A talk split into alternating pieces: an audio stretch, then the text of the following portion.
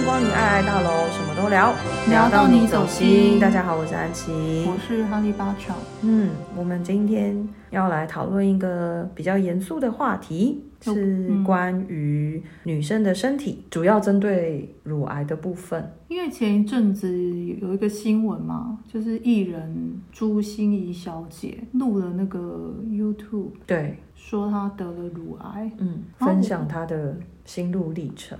那我那时候有去看他那个影片，嗯，第一他蛮年轻的，对。第二，他生过小孩，嗯。第三，他做过安吉丽娜·裘丽的那个基因检测，嗯哼。因为安琪丽娜·裘丽当初把乳房切除，并不是因为她得乳癌，是她算是提前把危险因子把它去掉。去除。那那时候也引起很多各个方面每一种专家的意见的探讨。对。只是在实际操作面，他这样做并没有全错啊，就是他先切除乳房，嗯，然后他再拿掉呃卵巢，这样。苏小姐她的影片里面，她说她也有去做过这个基因检测，这个基因检测是 BRCA one 跟 BRCA two，那这两个癌症基因呢，主要是针对乳房跟卵巢。卵巢。那朱心怡说她也有。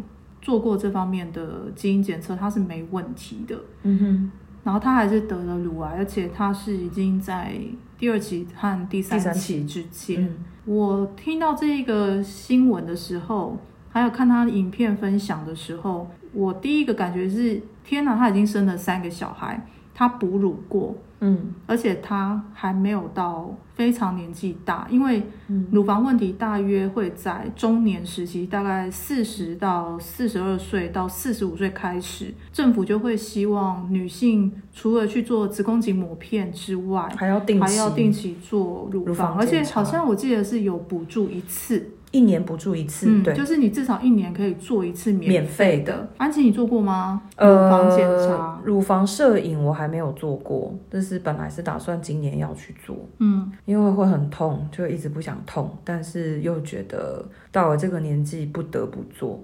可是定期的乳房检查，就是在健检的时候的超音波是固定每年都有做的，嗯，大概只有去年跳过吧，去年因为一些原因没有。就没有去做健检。嗯，对。看了这个新闻以后，我就是跟安琪说，我想要来聊一下，呼吁一下大家，就是不论你几岁，嗯，请你要好好的去做乳房检查跟子宫颈子宫颈抹片。那呃，嗯、我先讲乳房检查哈，因为它有分高低危险群。刚刚朱小姐就是朱心怡小姐，她所有的条件都不在。他连中危险群都不到，嗯，可是他还是在三十六到三十八岁之间，呃，罹患了二期到三期的乳癌，那代表他其实可能在三十二到三十三十六岁之间，他已经进入一期了，嗯，只是那个时候没有发现。对，而且最奇怪的是，他都有做每年的健检。然后却现在才发现，嗯，如果你是每年有做健检，你一定要多多注意，你健检报告出来之后，嗯，你要问一下，多问一下，咨询一下那个帮你看健检报告的那个医生，甚至直接带着你的报告去乳外，就是乳房外科，去给专科医生看一下你的这个，不管你是用抽血的。还是你是用超音波，在乳房外科做超音波的医生或者是检验师，就是操作超音波的那个人，他们是因为每天都在做这件事，所以他们的经验会比较多。嗯，也许你在健检中心做的超音波不见得，因为我觉得朱小姐这个状况，因为她也没讲很多啦，可是我是有点疑问，说为什么前面都没发现？对，但是这也不用再回头去讲，只是。在这边告诉大家，如果你很在意这件事情的话，请你一年可能就拿着你那个健检报告，好好的问健检中心的医生，甚至就是直接挂回医院里面的乳房外科去看。嗯，我觉得这样子可能能够比较 double check，就是知道说，哎，你的乳房的状况是 OK 的。嗯，高低危险群这边有一些轮廓，就是可以跟大家讲一下。第一就是有家族史，可是。朱小姐她也没有家族史，嗯，就是他们家没有二等亲之内得乳癌。得乳癌的。好，二等亲是谁？嗯、就是祖母、外婆、嗯，母亲、姐妹，或者是女儿。好、嗯，就是没有她没有这样的可能性，因为我是看她的影片说她没有这方面的家族基因这样子。那家族至少有两个人得过乳癌，家族中得乳癌的要低于三十五岁，嗯，这样才是比较中高危险区。可是他都没有，这就是最惊人的地方哈。然后第二个是个人病史，假设你曾经有一边的乳房，医学会说是一侧，就是某一侧的乳房，你曾经得过乳癌，嗯，或者是。你没有乳癌，但是你曾经得过你自己哦，不是指你的家族，你自己得过卵巢癌或者是子宫内膜癌。嗯，如果你有这两个癌症，你一定要回头更去关心你的乳房。对，那再来就是荷尔蒙，就是性早熟，就是如果出经呢，比如在十二岁以前，嗯，好，那停经大约是五十五岁以后，所以呃，台湾人的。女性的更年期约莫是在，据统计是四十七岁开始，可是我觉得这个是政府的统计，我觉得可能四十五岁就开始有一些更年期的更年期的症状。好，那这个部分呃，我们可以回溯一下自己的初经大概是什么时候，嗯，然后初经也跟也要记得，是因为你既然有了初经，你可能会提早有性行为，嗯，好，或者是。也许跟这两者也无关啦，但是如果有初经，然后慢慢的，可能有些人如果有一点早早秋，有有一点早开始有性行为，对对对，那就跟你做子宫颈抹片是息息相关的哈。所以，因为子宫颈它是子宫颈癌，只要子宫颈癌开始的话，呃，这个都是可以提早经过抹片。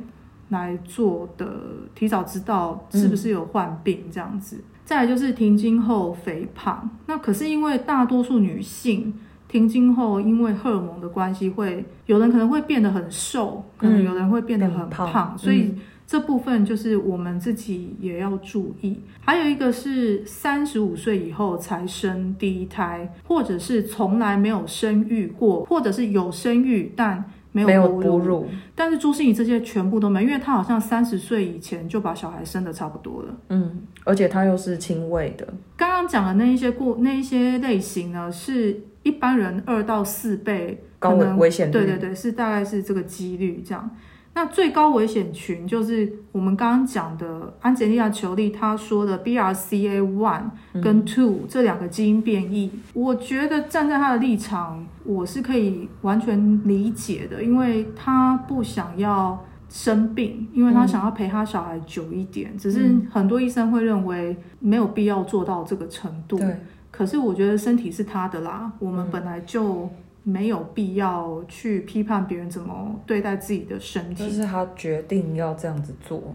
对，嗯、所以很多医生也说，安洁莉娜裘莉那两个基因就是 BRCA one 跟 two，以及刚刚讲漏漏的那一些，可能你有没有三十五岁啊，有没有哺育过啊，有没有家族史啊？嗯好，就是那一些刚刚讲哩哩啦啦这一些，也不代表你不会罹癌，因为癌症的原因非常的复杂，就是可能我必须讲，现在很多疾病是医生也没办法回答为什么？为什么会这样，嗯、所以很多百分之九十罹患乳癌的女性呢是没有家族史的，对，所以不能掉以轻心，而。我去年也有一个女性朋友，嗯，就是也是一个妹妹，她也因为乳癌离世，嗯，而且她可能才四十出头吧，嗯，还是不到四十，我有点忘记了。所以，嗯，她也是意外的发现说自己罹患乳癌这样子。那我觉得大家也听到这个，也不要觉得好像是在恐吓或是种下什么恐惧的因子，而是要。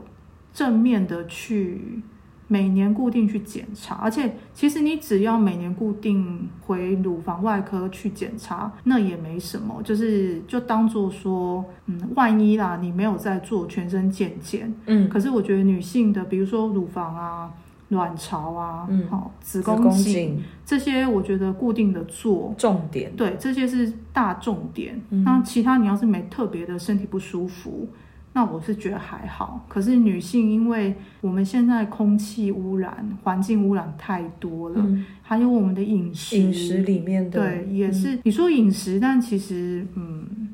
我觉得饮食医生也没有办法说肯定是那样，就是说肯定是饮食造成的。应该是说现代人的生活当中有太多各式各样的因素，有可能会导致我们的身体出现状况。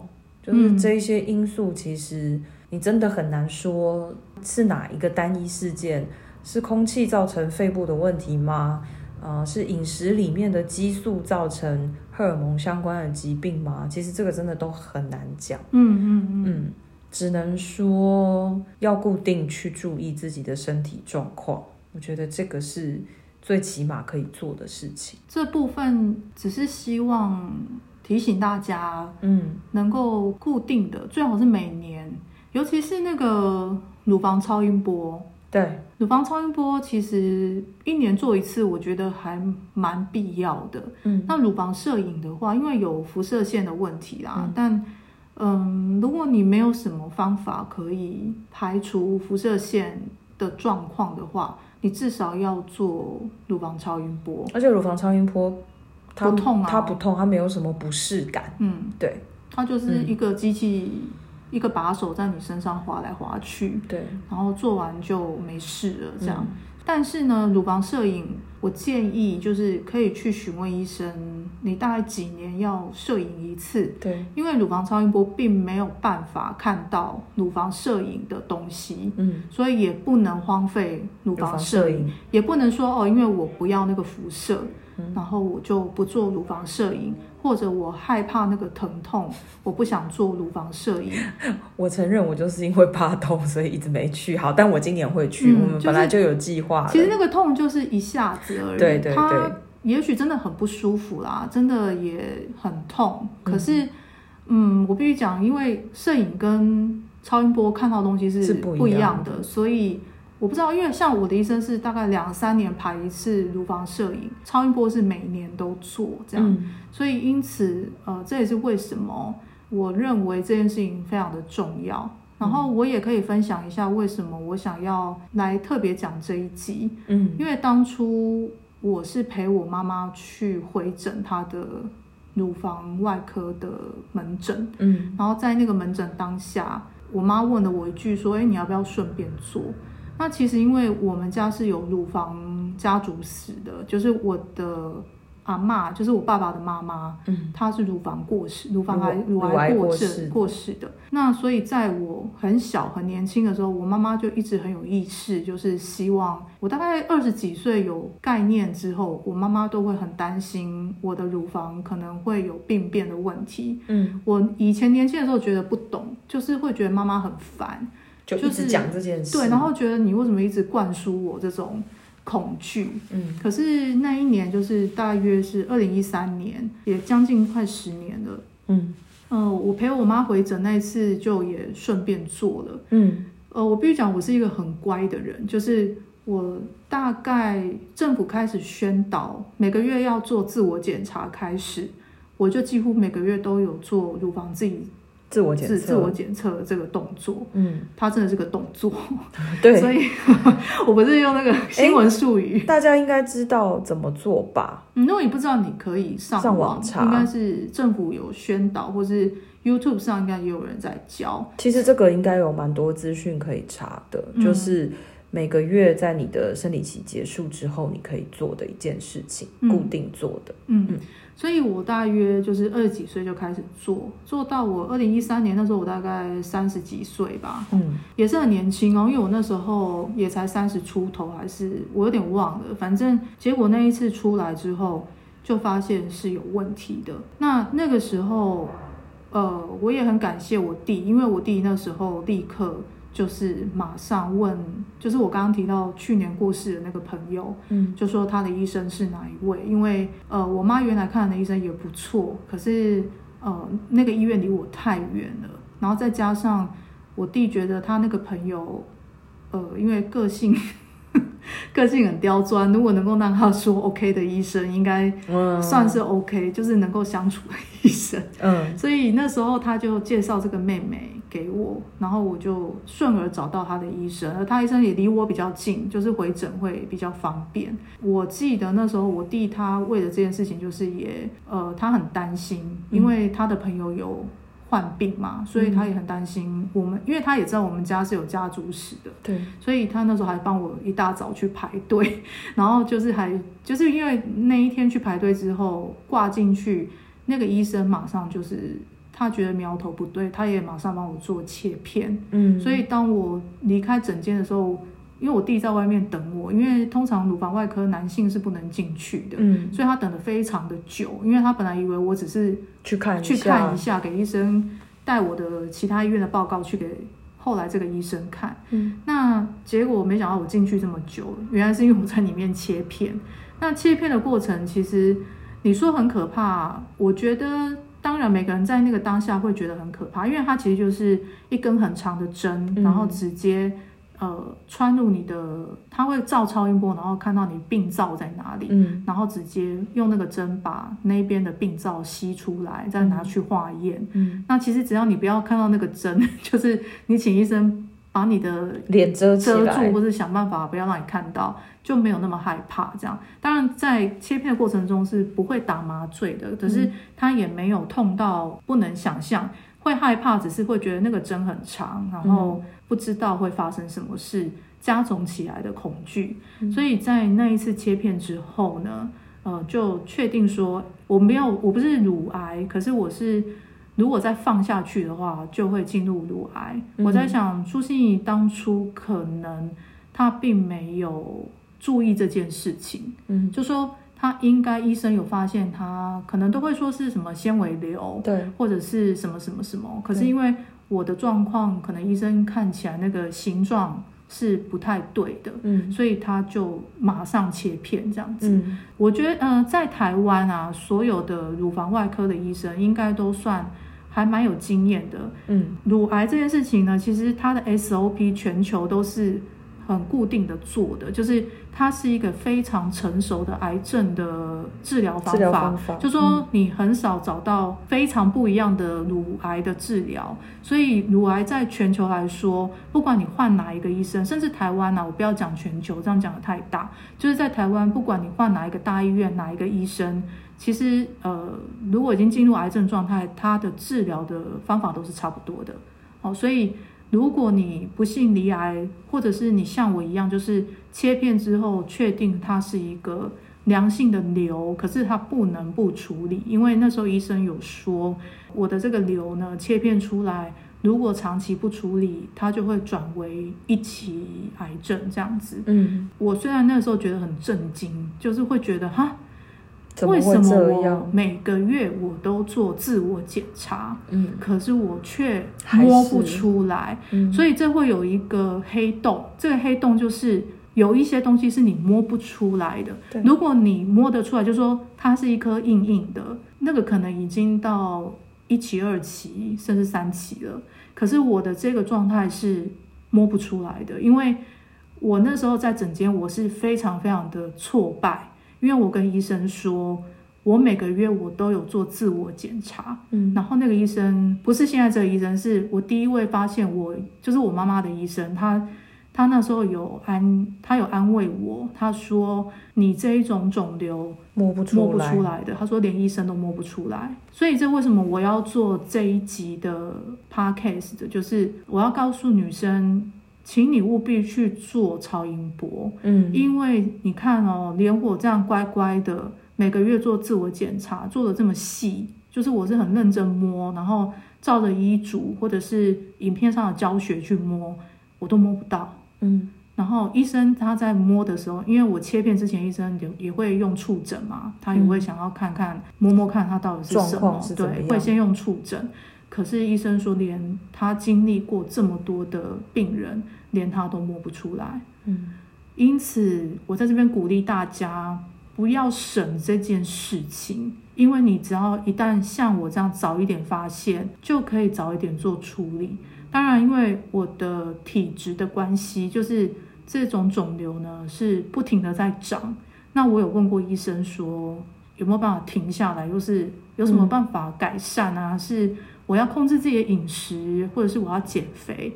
那医生都会说哦，当然呢、啊，如果你愿意控制饮食，或是你愿意减肥，都很好。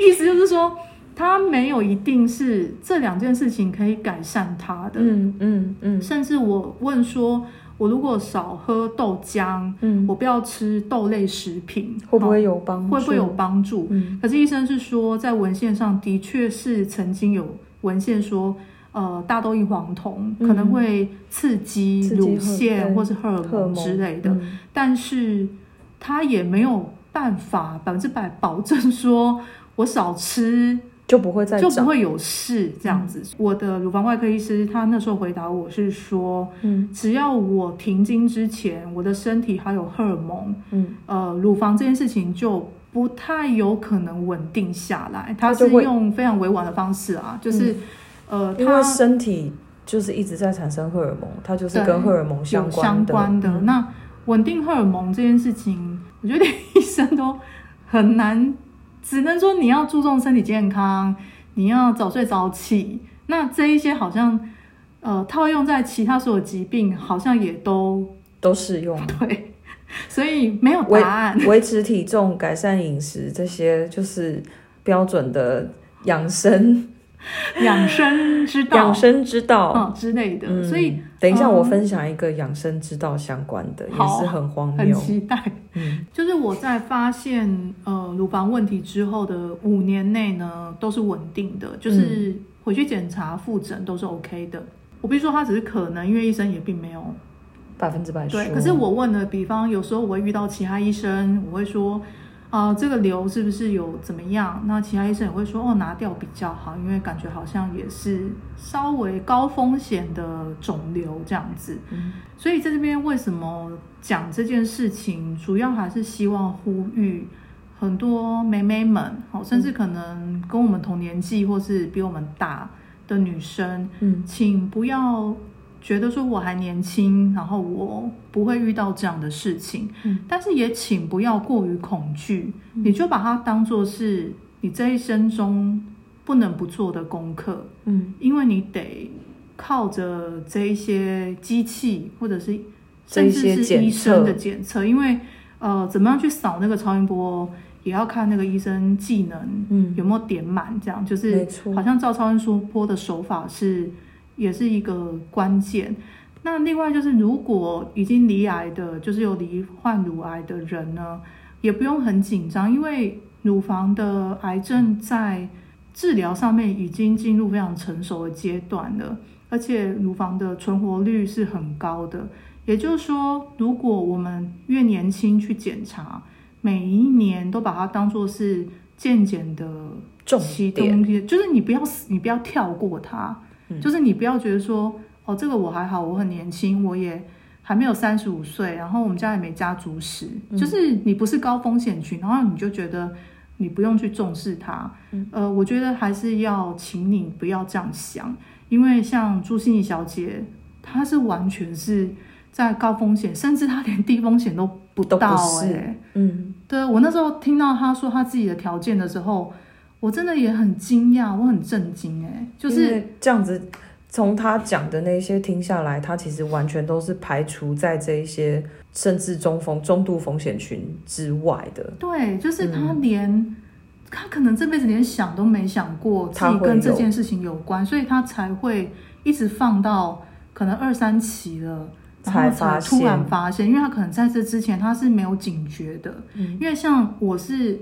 妈妈很警觉，然后我自己也因为妈妈的警觉，我会做自我检查。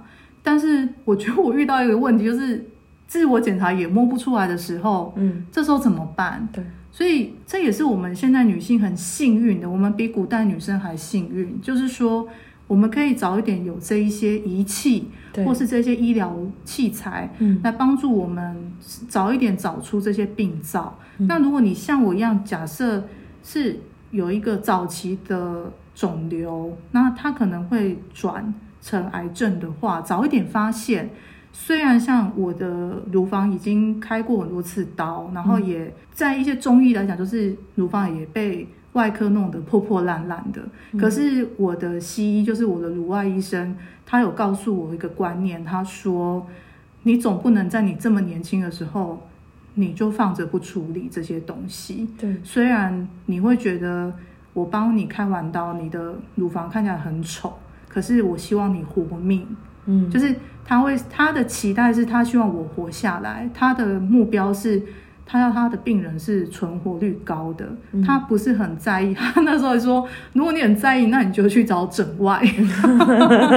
就说事实上也是这样子、啊，外科医生没有在 care 这些事情，所以我那时候有问他说，那我现在乳房变那么丑啊，那怎么办？他就说，那他说也还好，那如果你很在意，你就找找整形外，外，但不是找我外科。他说：“我们做的事情是不一样的，但是他也没有很推荐我去找整外，因为我觉得他只求我就是很健康的出现在他面前，这样就好了。因为我曾经也有跟他讨论，就是我刚开始发现的时候，我并不想开刀，因为我那时候对这件事情很排斥。嗯，可是除了他之外，那时候我弟弟是比较少数知道这件事情的人。嗯，那时候在面对这个抉择的时候。”我弟弟是特别，就是还骑车到我家，然后来劝我说，他希望我把它开掉，因为他觉得，因为我自己是顺势疗法的，算是使用者，使用者，但是我弟弟是觉得，也许那样的疗法是可以帮助你，可是他认为还是要按照，要想到家人的感受，就是。不希望家人是处于很替你担心，或者是很怕失去你，然后你却让自己的身体放着不管这样子。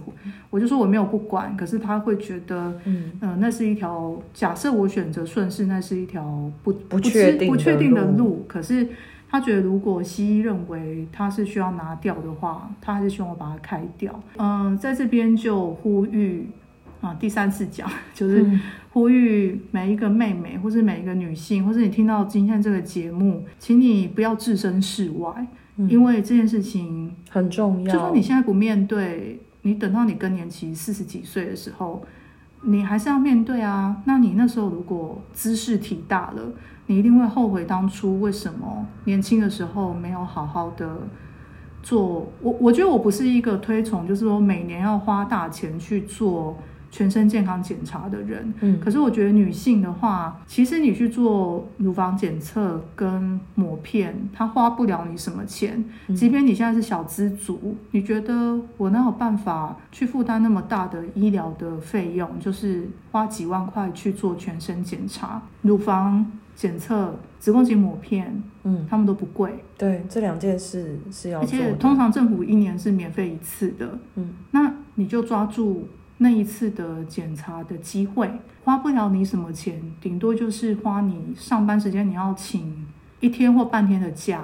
你一天工资一千块好了啦，你的成本就是一千块，去知道自己身体状况，我觉得也蛮值得的。嗯，好，就是你再怎么不容易请假，也请想办法为了这件事情要请假去检查。嗯，好，那另外一个就是，对不起，我讲久一点，就是子宫颈抹片。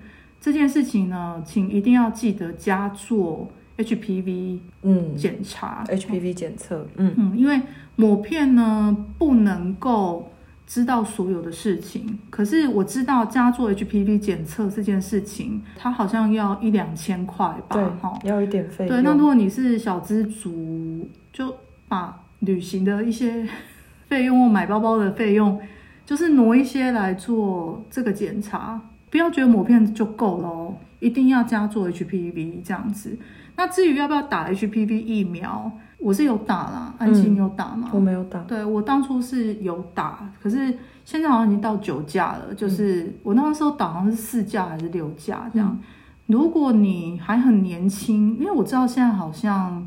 呃，国中还是高中女生，嗯，政府会要他们去打。对对，那之前也有过一些医疗纠纷，也是跟这个有关。对，对，嗯，可是呃，那就看你自己。可是如果你不打，我不知道你几岁哈。如果你还很小，没有性经验，那就略过。可是如果你已经有性经验了，请你倒推回去，扣掉二十，就是如果你现在三十岁。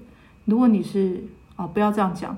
如果你是在十四岁有性行为加二十，就是你在三十四岁的时候，你最晚最晚在三十四岁要做 HPV 检查。嗯，对，因为那个子宫颈的那个癌症，它会潜伏在女生的第一次性行为之后的二十年。嗯，所以我有不少朋友在现在这个年纪。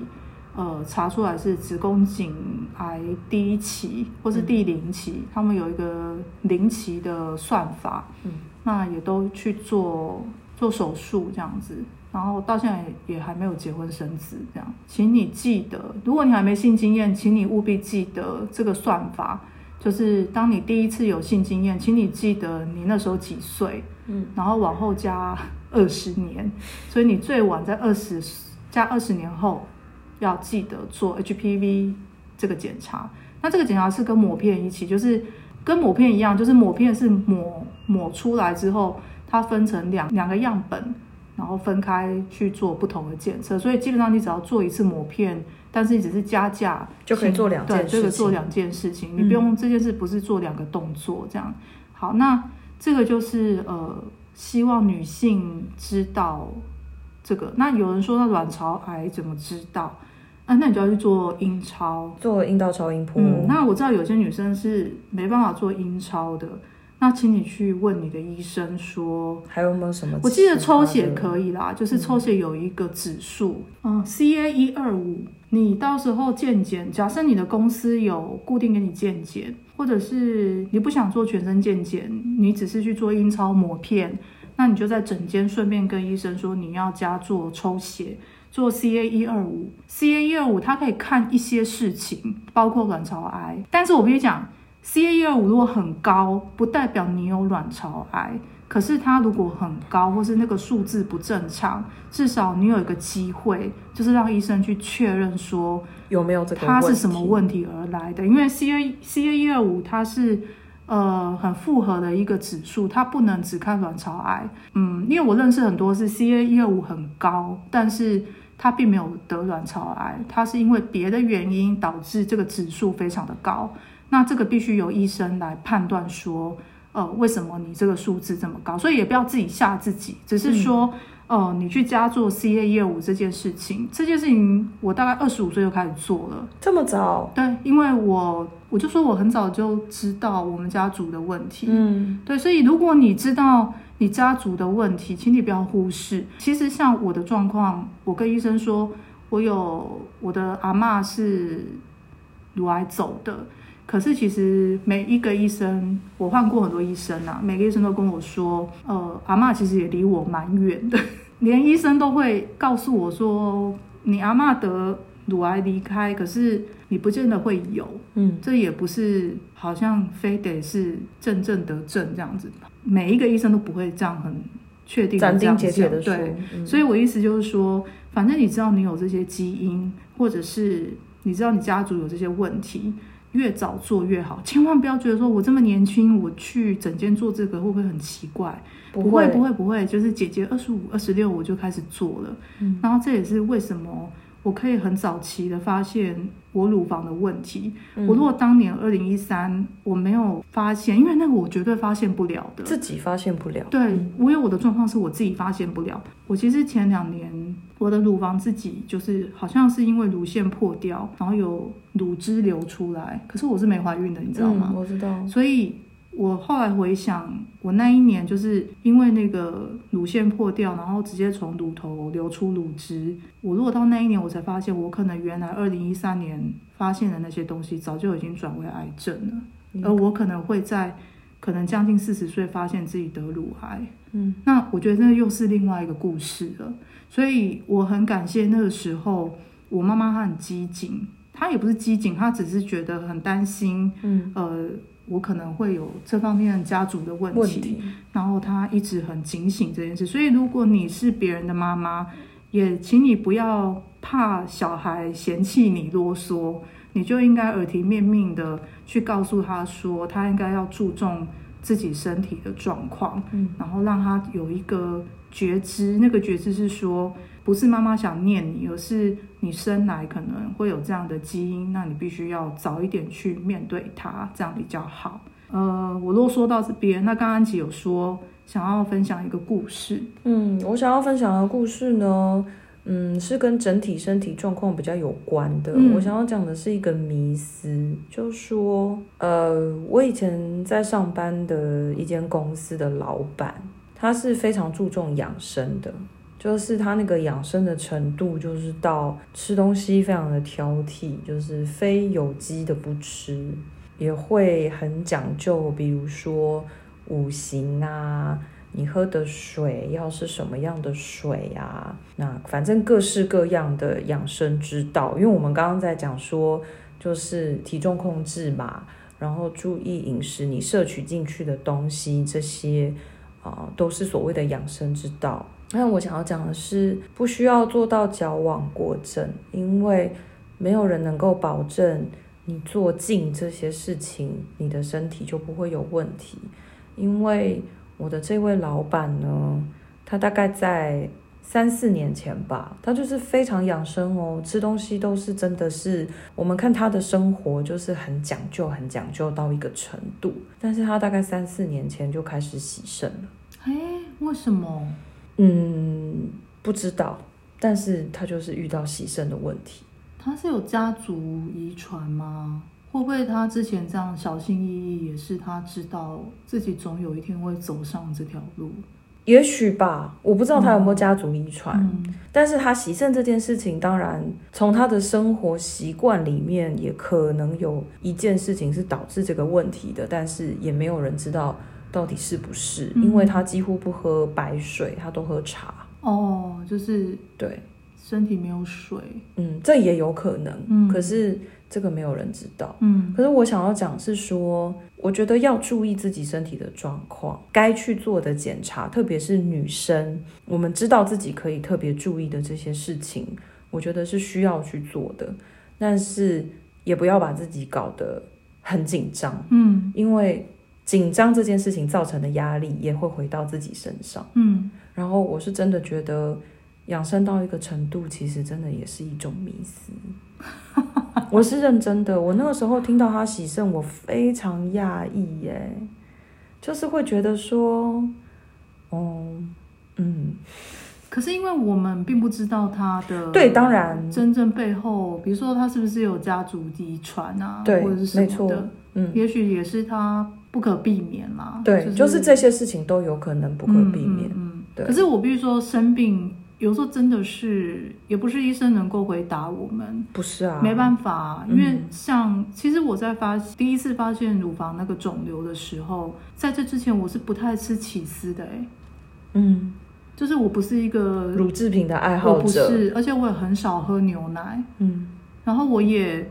不太喝豆浆，对啊，所以就是这种事情你真的很难。然后我也不喜欢吃豆干，我的不喜欢不是说我不吃，而是说我不会去点来吃。可是如果有人点一起吃，我会吃，嗯，不会主动去摄取这些东西。对啊，但发现的时候，我妈也很震惊啊，因为她会觉得我已经算是我们家吃东西比较克制的人，嗯，因为他们是完全不克制的。嗯然后我也很少吃肉，嗯，就是我会我爱吃肉，可是我不会拼命的去吃，吃就是如果我有一餐是我都不吃肉，那我是可以接受的。就是我不是那种就是口腹之欲到一种不得了的地步，就还是得啦。就是就像我们刚刚讲说，朱心怡所有的条件都不符合，嗯，就是我们讲的危险因子，所以这种事情真的没有一个准。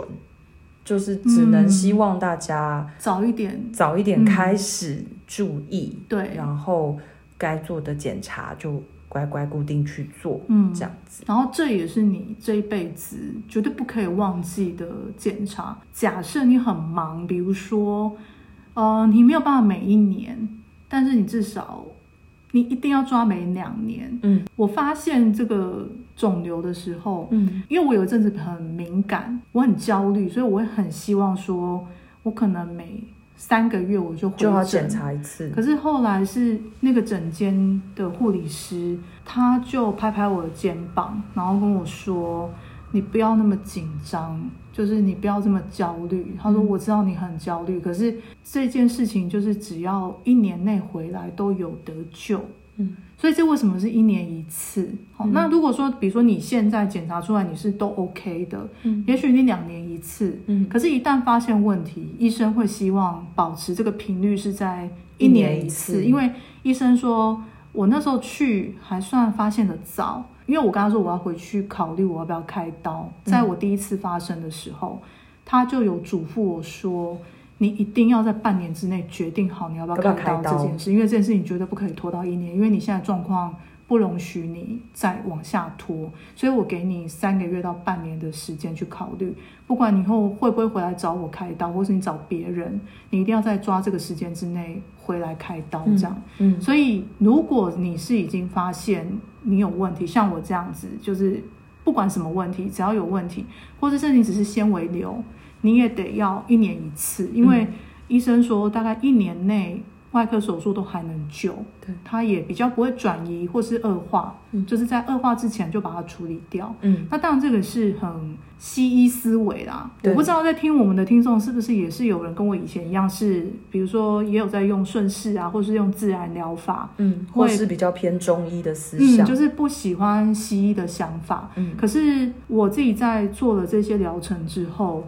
我觉得要打开自己的心胸，就是我们做自然疗法、做顺势疗法，或是做中医，其实这一些的医疗的背后，他们都是很接纳百川的。嗯，那没有必要说因为这样就排斥西医。嗯，当然西医他们是很排外的，但是，嗯，其实西医他们能够，他们不能解决什么心理问题啊。嗯，但是。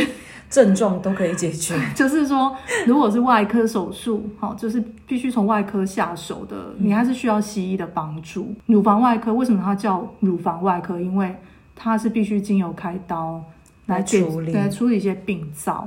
那你有再提到一点，就是说。如果乳房跟卵巢哈，就是女性的这一些器官曾经生病，或者你已经已经生病了，呃，也要注意一件事情，就是自己的情绪。对，其实会得像我这样哈，就是有一些乳房问题哈的人呢，其实是很不喜欢去说自己的事情，嗯、很多心事是往心里面压的，或是很多情绪哈是。往自己心里面去堆积的。如果当你发现你有这方面的问题，请你一定要去找一种抒发情绪的管道。嗯，因为唯独能够抒发情绪管道，你的乳房才能够，我不能说有解，而是有一个释放的可能，然后让你的这个病灶不要往不好的方向走太快。嗯，好，这样讲，我希望不要让人家以为我在 promise 什么事情，可是或是怪力乱神什么事情。但是我的意思是说，只要女性器官发生问题，除了跟母性的系统，就是妈妈的系统，哈，外婆家族的病史，外婆女性的系统有关系，哈。第二个就是自己的情绪压抑的问题。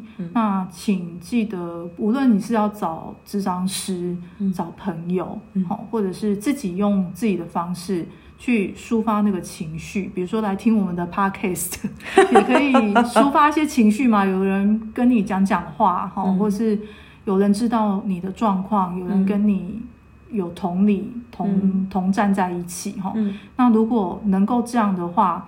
我觉得多多少少对你的病情会是有帮助的。嗯，好，请你不要忽略自己在情绪上面的，能讲问题吗？状况。对，就是嗯，一定要去注意，嗯，然后记得，虽然像我没有朋友啊，但我有安琪嘛，就是我有安琪，我有家，有安妮，对，我有家庭，我有家人，我有家族系统可以就是 support 我这样。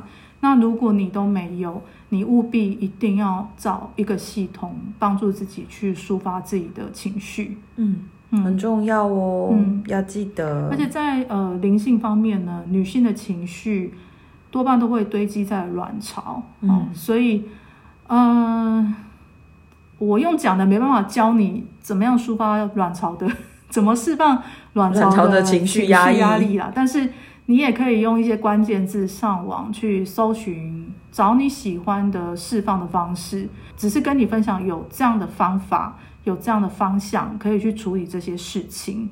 那希望我们那个姐姐们又在那边讲一堆灵性、严肃的议题，讲大道理，已经讲了超过半个小时。管他的，哎、欸，快一个小时嘞，啊、没想到剪完大概四十四十分钟啊。对，好，无论如何有要补充的吗？